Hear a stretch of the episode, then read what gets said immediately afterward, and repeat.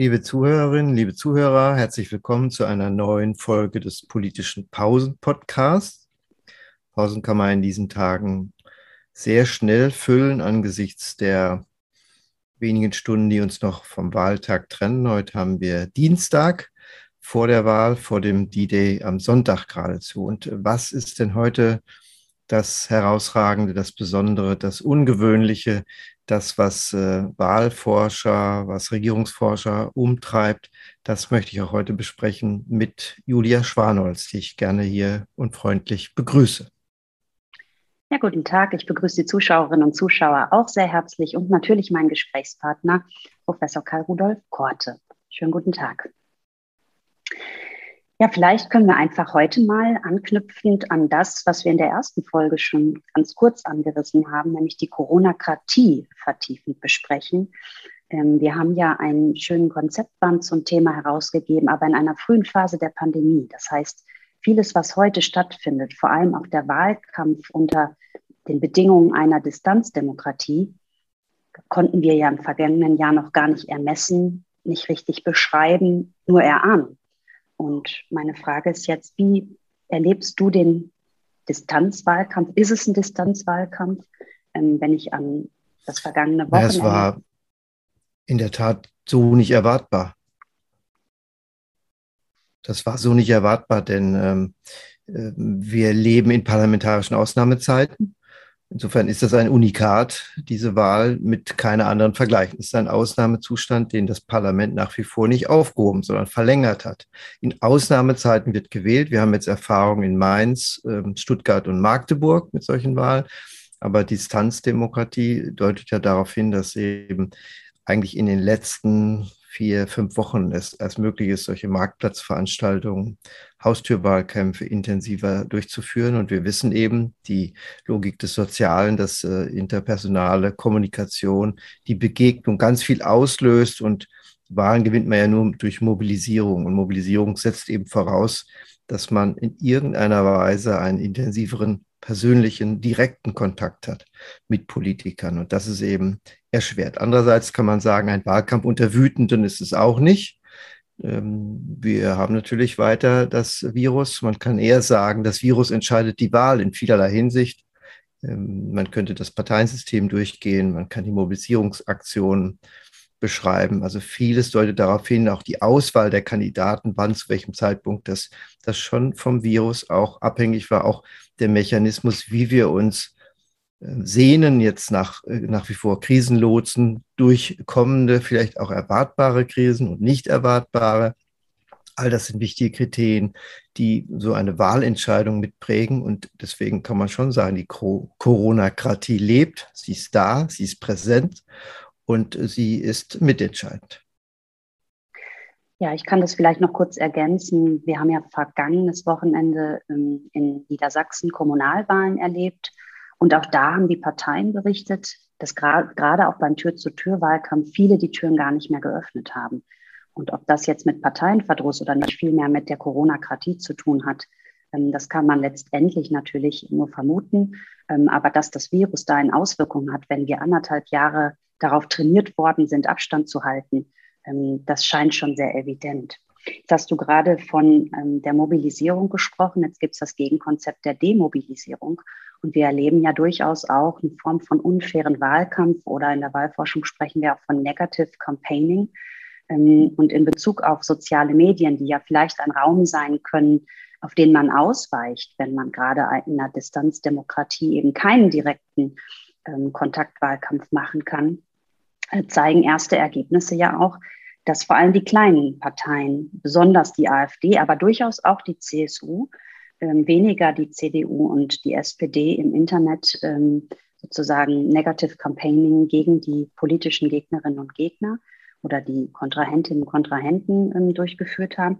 Aber wir sehen ja auch andere Versuche, oder ich weiß gar nicht, ob man es so ausdrücken soll. Es wird teilweise ja in den Medien so interpretiert, etwa wenn wir an die Osnabrücker Staatsanwaltschaft, die Durchsuchung des Finanzministeriums denken, ähm, dass die einen sagen, es ist ein Eingriff in den Wahlkampf, gesteuert von der Union. Die anderen interpretieren jetzt schon den, den äh, Auftritt von Herrn Scholz im Finanzausschuss als eigenen Wahlkampfauftritt gestern. Wie siehst du das aus deiner Erfahrung heraus? Ähm, wie kommt sowas bei den Wählerinnen und Wählern an? Naja, in unserer politischen Kultur kommt negative Werbung nicht an. Wir kennen das ja auch von, den Konsumgütern, die nicht so beworben werden, auch nicht beworben werden dürfen, dass man sagt, ähm, mein Waschmittel ist nicht nur gut, sondern das andere ist, und das weiß ich jetzt auch nach, ganz schlecht. Das gibt es hier nicht. Und so ist das in der Politik genauso. Ähm, und andererseits die Auseinandersetzung zwischen den Spitzenkandidaten, wenn man sich an äh, Duelle in Zeiten des ideologischen Ost-West-Konflikts noch erinnert, das ja auch Auswirkungen hatte auf unser Parteiensystem, waren das schon sehr harte, sehr persönliche, sehr diskreditierende, sehr diffamierende Auseinandersetzungen, sogar auch innerhalb der Unionsfamilie, beispielsweise zwischen Kohl und Strauß. Ähm, die Anfeindung, denen Willy Brandt ausgesetzt war, war, das ist Peanuts dagegen, wie man heute sich wechselseitig austauscht. Das ist ein Werfen mit Wattebäuschen. Ne? Das ist ein wechselseitiges Niederschmusen, gemessen an dem, was wir in den 60er, 70er Jahren, auch noch in den 80ern erlebt haben. Aber ähm, in der Tat, das, was wir jetzt mit der Staatsanwaltschaft äh, erleben, zeigt eben wieder, dass man natürlich versucht, noch ähm, negative Aspekte zu finden bei einem der Kandidaten ähm, und äh, das dann eben groß zu machen. Immer in der Hoffnung, dass etwas hängen bleibt und immer in der Hoffnung, dass in einer Schlussmobilisierung für kurzfristige Einflüsse eben ein Zeitfenster es gibt und diesem Zeitfenster Motive sich vielleicht nochmal verdichten gegen einen Kandidaten, dass man in einer anderen Farbe ihn sieht. Das, wie immer wird das vermutlich ja dann rechtlich weiter aufgeklärt, diese Dinge. Und ähm, es interessiert danach das Publikum überhaupt nicht mehr. Das größere Thema, was hier dranhängt, ist in der Tat äh, Deutschland als Land der Geldwäsche. Offenbar, wie wir in den letzten Wochen gelernt haben, in einem großen Ausmaß, was die Mehrheit wahrscheinlich so nicht wusste.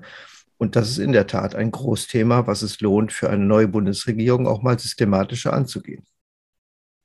Ja, da gibt es ja dann meistens auch ähm, Gewinner und Verlierer, wenn es um solche Themen geht. Und das wäre vielleicht auch eine Überleitung ähm, zu einem weiteren Aspekt und der Corona-Kratie, nämlich das Stichwort Repräsentation mit Blick auf den neuen Bundestag. Wir haben ja viele äh, soziale Gruppen, die wir als sogenannte Pandemie-Verliererinnen und Verlierer ähm, einstufen können. Und die Frage können ja jetzt schon ermessen, wer hat überhaupt eine realistische Chance, in den nächsten Bundestag gewählt zu werden? Wie wird dann der Bundestag zusammengesetzt äh, sein? Das heißt, im Sinne der deskriptiven Repräsentation wird also die Gesellschaft im nächsten Deutschen Bundestag abgebildet, können wir eigentlich jetzt schon sagen, die Wahrscheinlichkeit ist sehr gering. Bisher hatten wir stets zu wenige Frauen, zu wenig Menschen mit Migrationshintergrund, zu wenig Menschen mit Behinderung, um im Sinne dieser deskriptiven Repräsentation wirklich ein Abbild der Gesellschaft ähm, im Bundestag vorzufinden. Das wird sich wahrscheinlich fortsetzen. Aber vielleicht ist ja auch die substanzielle Repräsentation viel wichtiger. Das heißt, ob die inhaltlichen Präferenzen, die Probleme, die die Gesellschaft umtreiben, dann auch wirklich ähm, sozusagen in Inhalte, in politische Inhalte übersetzt werden.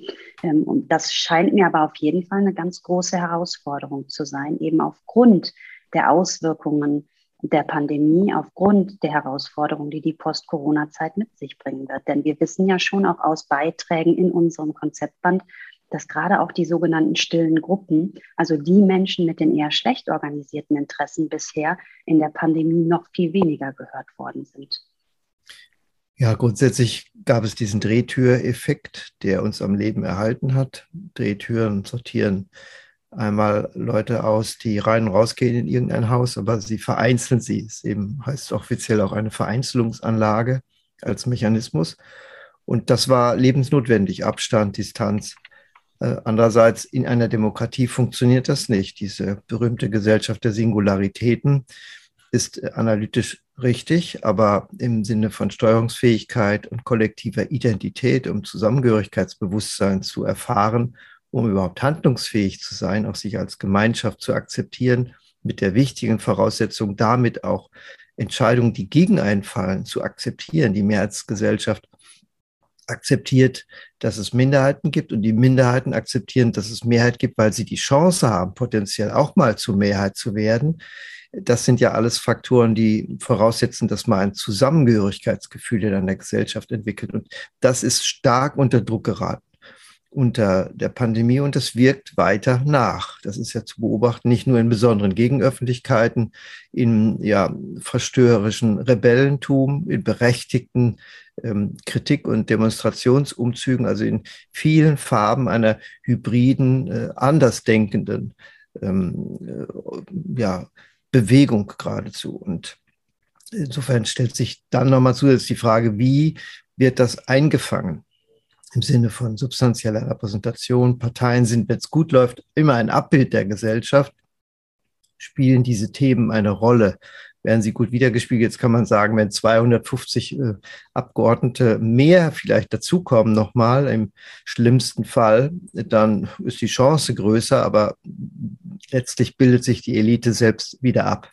Sie vervielfältigt sich und geht ja nicht um grundsätzlich Ungleichheit, die, damit muss eine Demokratie umgehen, sondern es geht darum, ob es Muster sozialer Ungleichheit gibt, dass eben bestimmte Gegenden, in denen man wohnt oder bestimmte ähm, Bildungsakzente oder äh, identitäre Hintergründe systematisch dazu führen, abgehängt zu sein und äh, nie zu schaffen, aus diesem Abgehängtsein zurückzukommen. Das ist genau der Vorwurf. Damit muss sich eine Demokratie auseinandersetzen. Und das hat bei dieser Wahl eine sehr geringe Rolle gespielt, obwohl wir eben mit aufklärerischer äh, Großblick geradezu erkannt haben, dass äh, unter Pandemiebedingungen die Ungleichheit ja systematisch sich verstärkt hat. Im Bildungsbereich haben wir das ja jeder an eigenen Kindern Enkelkindern oder verwandten Kindern gesehen.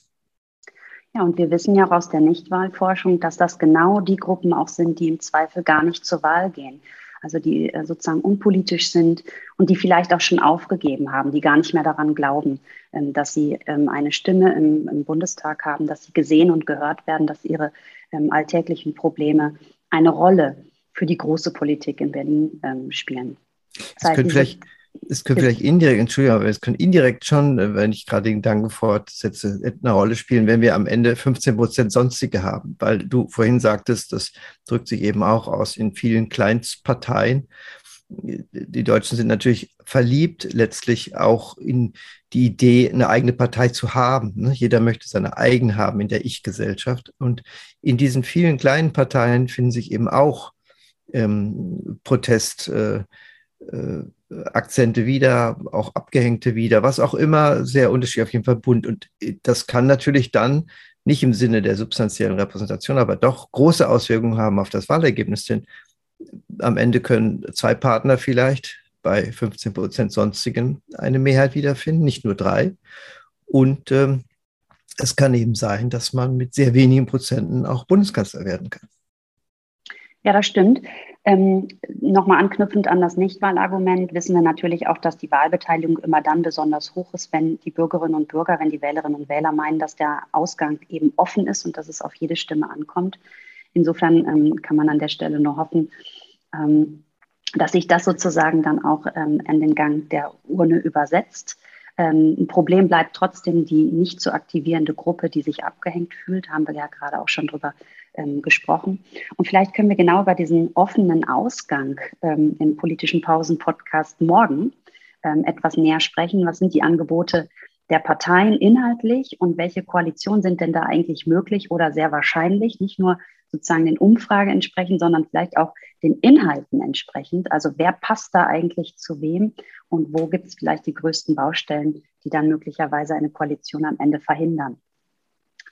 Können. Gute Idee. Dann nutzen wir die Pause morgen wieder zur Fortsetzung des politischen Pausen-Podcasts. Vielen Dank, dass äh, wieder so viele zugehört haben.